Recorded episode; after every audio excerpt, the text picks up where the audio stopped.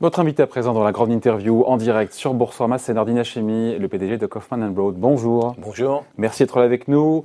Vous avez publié il y a quelques jours vos résultats, on va en parler tranquillement, mais juste un truc, euh, quand je lis euh, Kaufman Broad dans les journaux, je vois quatrième promoteur français, cinquième II, vous êtes quatre ou cinq? Bon, nous, on compte pas, on fait pas de course au volume. Euh, on fait surtout. Et, sur quel critère d'ailleurs? C'est quoi le critère? Pour se comparer du les classement, c'est, je pense que c'est en nombre de réservations et puis également en chiffre d'affaires. Et euh, on, on, doit être plutôt cinquième, je pense, que quatrième. Donc Nexity, Altaria. Moi, je parle jamais de mes concurrents. C'est vrai. Mais vous pouvez lister si vous voulez. Donc 4 ou 5 alors euh, Peut-être 5. Ouais. Euh, ouais, je sais pas. Honnêtement, c'est ouais. pas un sujet qui nous intéresse. Ce qui nous intéresse, nous, c'est la qualité du bilan de l'entreprise, sa pérennité, s'inscrire dans la durée, faire des produits qui se vendent très vite. Euh, D'ailleurs, c'est un, un. Dont les clients sont contents dont les clients sont contents. Et puis, euh, puis quand ils sont pas contents, ils nous le disent et ils ont, ils ont raison de nous le dire. Puis on corrige et, euh, et voilà. Donc, euh, le, par contre, ce qui est important pour nous, et c'est pour ça d'ailleurs qu'on a un bilan très sain, c'est que les programmes se vendent vite, c'est-à-dire au bon prix, et, et, pas chercher du volume qui s'écoulerait très lentement. C'est pas notre stratégie. Est-ce qu'on peut dire que vous avez limité la casse en 2020 Le résultat. Quand on voit les chiffres, 1,16 milliard d'euros de chiffre d'affaires, en recul de 21 oui, alors c'est quand même une baisse significative. Mmh. Ceci étant, ce qui est important pour nous, c'est de continuer d'être rentable, parce que la rentabilité, ça nous donne de, de, de, de l'avenir, ça nous permet de nous projeter dans l'avenir. Limiter la casse, pensez aux bénéfices. Il y a quand même des bénéfices. Oui, oui, on fait un résultat net d'une quarantaine de millions d'euros, ouais. euh, ce qui, dans la situation, euh, est, est, est, plutôt bien. Et puis surtout, on a continué d'améliorer notre trésorerie et dans des périodes compliqué, agité, bien avoir, euh, euh, ne pas avoir de dette, ça c'est fondamental pour nous. Ouais, c'est quoi la méthode justement quand on perd 20%, 20 de chiffre d'affaires pour rester profitable? Qu'est-ce qu'on fait? On serre les coups comme, comme des malades C'est quoi la, augmenter ça encore une fois sa trésorerie? C'est pas le secret, mais la, ah, on a joué sur un certain nombre de paramètres. On a favorisé les ventes à des institutionnels, ce qui fait que ça nous coûte moins cher en marketing, par exemple. Donc on a fait des économies euh, sur ce plan. Et en fait, on a toujours été, je dis pas qu'on a prévu cette crise sanitaire, mais on a toujours eu des plans euh, prêts à s'adapter à des situations de crise parce qu'on sait que on ne vit pas sur euh, des marchés qui ne sont pas cycliques. Il y a toujours des cycles, il y a toujours des points d'arrêt. Des cycles longs, souvent. Alors, des cycles qui peuvent être longs, mais comme on est, je vous me permets de vous le rappeler, le premier oui. actionnaire de la société, qu'on n'a personne euh, s'il y a des difficultés. Quand vous dites on, c'est le management et les salariés. Voilà, on a 15% du capital de la société et donc on gère ça comme une entreprise familiale. Donc on se prépare, d'où le fait qu'on ne fasse pas de course au volume, qu'on cherche d'abord la pérennité et la qualité. Bon, et euh, question connexe sur le, la, vous l'avez chiffré, j'imagine, la perte de chiffre d'affaires liée à la crise. Alors, la nôtre ou sur le marché en général? Non, chez vous.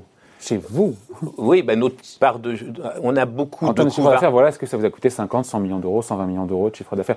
Bah, on a baissé notre résultat opérationnel d'environ 2%. Donc euh, le résultat, euh, en fait, on voit la, la, différence entre 2019 et, et 2020. Pour voir le chiffre ça en monnaie, en, en résultat net, ça nous avoir, a ouais. bah, 200 millions. C'est en gros, c'est des marges brutes de l'ordre de 15 à 18, 19 Donc 20 Donc, sur 200 millions, ça fait faire, 40 ça millions. fait une quarantaine de millions, un peu moins. Eh ben, c'est ce qui explique que le bénéfice était, était coupé en deux. Euh, tout à fait, oui. Vous voyez, on retombe sur les, les maths, c'est ah bah, l'ordre des maths. Logique, hein, ouais. bon, comment se porte la demande justement là en ce début d'année? Demande de logement neuf. Euh, vous parlez des, des instituts, des grands investisseurs. Et ils font leur grand retour ou vous leur faites la cour non, non, ils font leur grand retour, euh, et ça, c'est un Parce point que ça coûte intéressant. moins cher enfin, en frais de marketing. Hein. Alors, il y a ça, et puis il y a surtout ce qui est intéressant, c'est un mouvement qui avait commencé avant la crise sanitaire, qui était accéléré par la crise sanitaire, puisqu'il y avait déjà un certain nombre d'investisseurs euh, qui redécouvraient l'intérêt du logement. La crise sanitaire a démontré que le logement était finalement un actif qui était moins risqué qu'un certain nombre d'infrastructures qui étaient considérées comme les, les, les investissements les plus solides qui soient. Et on a vu aéroports, autoroutes, même la production d'électricité a baissé pendant le confinement. Les loyers ont continué d'être payés. Ouais. Et donc, Avec plus on ou moins de difficultés. Euh, oui, mais globalement, euh, euh, les, impayés ont été très faibles. D'ailleurs, tout simplement parce que dans le monde entier, il y a eu un soutien à la consommation pour que justement on puisse payer les loyers. Je parle résidentiel, je ne parle pas des loyers commerciaux. Hein. Et donc, euh, cette classe d'actifs a été redécouverte, ce qui était le cas d'ailleurs euh, dans les années 70, hein, qui était un, un, investissement qui était euh, très prisé par les, les institutionnels privés. Et là, on a vu retourner le retour de ces institu ah, institutionnels privés. Et les particuliers, pour le coup Particuliers moins, bien évidemment. Mais en ce début d'année, est-ce qu'au-delà de 2020, est-ce que l'appétence revient? Oui, alors on a toujours... Le, le, vrai sujet, on va avoir une baisse des réservations en 2021 mais qui va être dû à, une baisse d'offres, pas une baisse de la demande. Hein. Et, euh, il y a moins d'offres, évidemment. Quand il y a et, bien évidemment, il y a moins de réservations. Et donc le résultat de tout ça, c'est qu'on est dans une situation, alors d'ailleurs assez absurde. On parlait, vous parliez à l'instant de, de, des comptes publics. On est en train de renoncer à un plan de relance gratuit. Hein. C'est-à-dire qu'on se déchaîne. Ça Il y a 100 milliards d'euros de plan de relance, 10 milliards on aurait... investis en 2020, 40 milliards investis en 2021. Qu'est-ce qui ne va pas? Quand vous faites, quand vous faites 10 000 non, mais on a besoin de rien. L'argent est là. Et en plus, l'argent vient de toute la planète. Donc, il y a des, investisseurs qui sont prêts à acheter du logement. Il y a de la dette parce qu'il n'y a jamais eu autant de liquidités sur la planète. Et nous, tout ce qu'on fait, c'est qu'on stoppe les permis de construire. Ah, mais ça, c'est le problème des maires, ça. C'est le problème, c'est un problème national. C'est un problème national parce que euh, le permis c'est le maire qui décide. Le permis c'est le maire, sauf que les maires c'est très compliqué pour eux aussi d'attribuer des permis de construire quand ils ne savent pas quels revenus ils vont avoir en face euh, pour financer les services et les infrastructures nécessaires aux nouveaux habitants. Je vous rappelle qu'avant, il y avait la taxe d'habitation, et donc il y avait une corrélation assez claire entre euh, les nouveaux arrivants et les a été dépenses. indemnisé à l'euro près, nous dit le gouvernement, pour les municipalités. Oui, c'est une promesse d'un État qui a un niveau de dette euh, phénoménal. Donc, euh, et c'est a posteriori, c'est pas a priori. on, ne paye pas d'avance les, les, Donc vous fustigez la décision des maires qui, voilà, les maires. Non, je je les fustige pas. Je comprends que leur situation est compliquée, et je pense qu'on a besoin euh, d'une grande, d'une politique de logement nationale associant bien évidemment les maires, puisque c'est eux qui gèrent après euh, les, les, contraintes liées au nouveau, au nouveau logement. Quelles mesures vous préconisez que je comprenne bien? Parler d'un plan de relance gratuit euh... bah, Le plan de relance gratuit, il, il, quand je dis il est gratuit, c'est-à-dire qu'il n'est pas payé par le contribuable. Il est payé par euh, les investisseurs qui cherchent à investir dans les logements. Mais quel verrou il faut lever? Bah, Aujourd'hui, il faut encourager les maires à, à, à attribuer des permis de construire. Il faut reparler. C'est un vieux sujet, ça. Pas... Alors c'est un vieux sujet, mais enfin là, on a atteint un, un point historiquement bas. C'est-à-dire ah. qu'on a arrêté pratiquement un an avant les élections. L'élection euh, oblige. Euh, oui, mais d'habitude, c'est d'habitude c'est trois à six mois. Là, c'était un an avant. En 2019, on a eu des élections très longues. Et puis, euh, d'un seul coup, on a considéré que le logement était, euh, alors qu'il y a 2 millions d'habitants supplémentaires, qu'il faudra loger quoi qu'il quoi qu'il en soit. Et on a décidé que de construire n'était plus un acte, un acte noble. Pourquoi cette réticence alors? Parce qu'il y a ce blocage, il y a alors il y a beaucoup d'intérêts. D'habitation, effectivement, qui est un sujet. Alors il y a des intérêts particuliers. Il y a, euh, je vois, il y a certains projets qu'on a été amené à abandonner, euh, où on se réjouit de laisser une friche alors qu'on aurait pu euh, loger 70-80 familles, majoritairement en logements sociaux, euh, donc des intérêts, des intérêts très particuliers qui ne tiennent pas en compte de tout l'avantage qu'il y a à construire des logements neufs, qui consomment 3 à 5 fois moins d'énergie que le parc existant. Euh, donc il y a un besoin de remettre en place une politique du logement partagée par les élus locaux, mais avec une vraie ambition nationale et pas simplement de, de dire il faut plus de logements. Sur les réservations, on voit quoi concrètement euh, sur le rebond de l'activité de la part des ménages? On voit quoi sur les précommandes, les réservations, le carnet de commandes, comment dire On trouve encore des primo-accédants qui sont toujours au rendez-vous. Alors après, euh, les, les, euh, chez nous, en tout cas, les investisseurs particuliers, on a moins de produits à leur offrir parce qu'on a fait beaucoup de ventes auprès d'institutionnels. donc les institutionnels... Mais mieux margé pour vous euh, non, non, le résultat bas de page est à peu près le même. On a moins de marge brute avec les institutionnels, mais on a moins de dépenses, donc au, bilan, ça revient au même. Ça s'équilibre, ouais. Et donc on a... Euh, la répartition sur 2021, a priori, c'est difficile de savoir, mais entre la part des instituts, des grands investisseurs et des particuliers Moi, je pense qu'on sera encore euh, comme en 2020, c'est-à-dire plus de 50% avec des institutionnels, qui a des vertus d'ailleurs d'avoir ces institutionnels, parce que c'est des copropriétés qui sont en général bien tenu. Regardez dans toutes les grandes villes en France, on, voit souvent euh, un, prix, enfin gravé sur euh, à l'entrée des immeubles que c'était un, immeuble construit par des anciennes compagnies d'assurance. Donc en général, ça fait des copropriétés très qualitatives. Bon, et dans votre carnet de commande, il est rempli jusqu'à quand? Alors on a un gros carnet de commandes parce qu'on a des grosses opérations qu'on a passées en commande en début d'année 2020 en immobilier entreprise. Donc on a, euh, on a plus de 3 milliards, 3 milliards 5 de carnet de commandes, ce qui nous fait euh, au moins deux ans, deux ans d'activité. Donc vous ne vous plaignez pas? Non, on se plaint pas, on ne demande pas d'aide financière. Que les, les chantiers ont été arrêtés au tout début, pendant lors du premier confinement. Depuis, donc depuis, c'est business as usual. Les chantiers tournent, tout à fait. Les chantiers tournent, la demande est là, les grands investisseurs, les particuliers qui reviennent. Particuliers, ils reviennent pas, mais ah, ils, regardent, prospectent.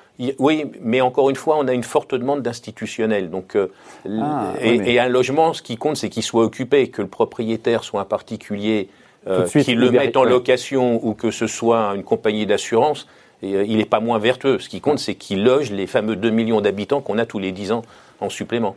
Bon, euh, tout ça, une fois qu'on dit tout ça, d'Ordina Chimie, euh, ça nous mène à une forme de, pas de générosité, mais en tout cas, vous avez fait le choix de distribuer plus aux actionnaires que ce qui était prévu. En termes de dividendes, 1,85€. Tout à fait. Pourquoi ce choix? Pourquoi de se bah, dire... On a, alors qu'on pourrait dire, c'est quand même attention à la situation, on fait attention, on met de côté, je sais pas moi. Ah bah de côté, on a, on a plusieurs centaines de millions de trésoreries disponibles, donc on n'a pas distribué toute cette trésorerie. Ce qui explique d'ailleurs que vous, vous n'avez pas souscrit de PGE de non, non, on n'a pas besoin. Parce qu'il y avait cette trésorerie. Parce qu'on a cette trésorerie, puis on n'a pas de dette. On n'a on absolument pas de dette. On, sait encore, euh, on est en dette nette négative et on était encore plus en dette nette négative. C'est vos clients qui sont en dette, euh, qui ont de la dette, pas vous. Bah, pour acheter des logements, oui. Mais, mais ça tombe bien, c'est exactement d'ailleurs ce que vous dites. nous, comme on n'a pas d'actifs, il n'y a pas de raison qu'on ait de dette. Euh, donc ça, c'est notre vision des choses. On est un promoteur. Donc on n'a pas de dette, on s'endette pas pour payer le dividende mm. et ça ne nous empêche pas d'avoir largement de quoi financer notre croissance. Donc 1,85€, ça fait un rendement, je lisais, de quasiment 5% sur l'action. Oui, ça doit être à peu près ça. Ça me semble pas mal, c'est par rapport au secteur.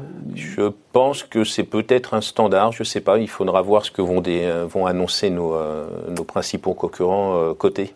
Bon, et eh ben 5%, c'est fruit du hasard, mais c'est aussi la baisse du cours. On est sur Boursorama, du cours du titre de, sur 3 ans. Vous ne pouvez pas vous en satisfaire. Non, euh, après il faut, euh, faut voir qu'il y a eu une situation un peu particulière. En 2020, notre cours est plutôt monté. Euh, il est même pas plutôt, il est monté. Il est tellement monté qu'on a intégré le SBF 120 d'ailleurs. oui. Donc sur fin 2020. Voilà. Après, il se trouve que sur trois ans entre aujourd'hui et il y a trois ans, il s'est passé un petit quelque chose quand même. donc voilà. Bien sûr qu'on n'est pas content, mais mais encore une fois, par rapport en termes de valo par rapport à vos pairs. J'ai Nexity moins 20 sur 3 ans. Donc euh, il y en a qui sont plus mal lotis. Je ne hein. parlerai pas de mes concurrents. c'est moi qui en parle. non, mais pas encore une fois, en termes de valorisation hmm. sur euh, Kaufman Broad par rapport au secteur là aussi. Bah, on est, je pense qu'on se situe pas trop mal. Maintenant, on, a des axes, des, stratégies de développement qu'on va, qu'on est en train de mettre en place. On va notamment créer des portfolios de résidences seniors et de résidences gérées, c'est-à-dire des résidences que l'on va conserver en patrimoine, que l'on va euh, euh, mettre en service, si on peut dire, le temps de, de, de, de C'est une nouvelle activité, ça? Oui, en fait, jusqu'à présent, on fait nos ah résidences, on les vend. Ah Là, on a décidé de les garder, ah. de faire un portfolio qui va se constituer sur une période d'à peu près 5 ans. Avec de la dette Avec de la dette, mais il y aura un actif en face. Ça n'a rien à voir. Heureusement. Donc, ouais, il y a, parfois, il y a des entreprises qui ont de la dette et qui n'ont pas d'actif en face. Euh, nous, et parfois, ça plaît d'ailleurs. parfois, ça plaît, mais nous, c'est pas notre philosophie. Encore une fois, on raisonne comme une entreprise familiale. Donc, euh, de la dette si un actif. Et donc ces, ces, ces, ces portfolios de résidence, ensuite de ça, ben, on va les mettre euh, sur le marché locatif. On va donc avoir une, une prévision de revenus très précise parce qu'on aura un historique et il y aura les, ils seront suffisamment importants pour qu'on puisse les vendre en tant que, que projet euh, mature à des investisseurs qui aujourd'hui ne s'intéressent pas mmh. aux ventes euh, en VFA euh, de petits volumes. Je ne sais pas si c'est très clair, mais voilà la stratégie. C'est clair, c'est clair. Euh, qu'est-ce qu'on fait, on finit là-dessus, pour booster le titre? Eh bien, on explique euh, la stratégie, on, donne de la visibilité. Je pense qu'il y a un attentisme qui est qu'on a un carnet de commandes important, mais qui va dépendre aussi de l'obtention des permis de construire, dont un projet assez important cette année, qui est un développement sur, en plein centre de Paris, Gare d'Austerlitz, d'un très grand projet. Et tout ça suspendu à l'octroi du permis À l'octroi du permis. Je pense que quand les permis euh, euh, seront purgés et peut-être qu'on verra, des, on verra un certain un certain intérêt pour, pour le titre. Euh, un petit mot quand même, je on se quitte là-dessus, mais euh, Promogym, ils sont montés au, capital, 13%, c'est ça? C'est ça, oui. Euh, c'est quoi? L'objectif, c'est quoi C'est prendre le contrôle, je pose la question benoîtement, de prendre le contrôle de manière rampante du groupe. C'est la, la, démarche n'est pas amicale. Hein. Elle n'était pas sollicitée, clairement, ça s'est fait pendant le confinement. Vous discutez avec eux ou pas? Non, non, on a, on, a eu des échanges publics euh, ah. avec, euh, euh, avec la famille Rollois, puisque c'est la famille Rollois qui est actionnaire, pas l'entreprise industrielle qui leur appartient. il y a un lien quand même.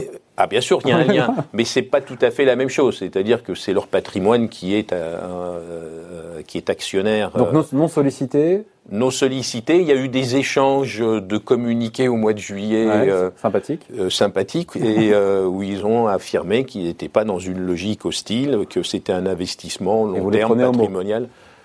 Pour le moment, oui. Il n'y a pas de dialogue en direct plus que ça il n'y a pas de raison après. Très amical tout ça.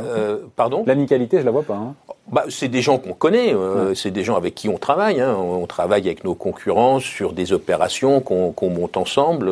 c'est des grands professionnels, donc il n'y a pas. Euh, et justement, je pense que le fait qu'ils connaissent le métier, ils, connaissent l'importance euh, des, des, des, femmes et des hommes dans l'entreprise.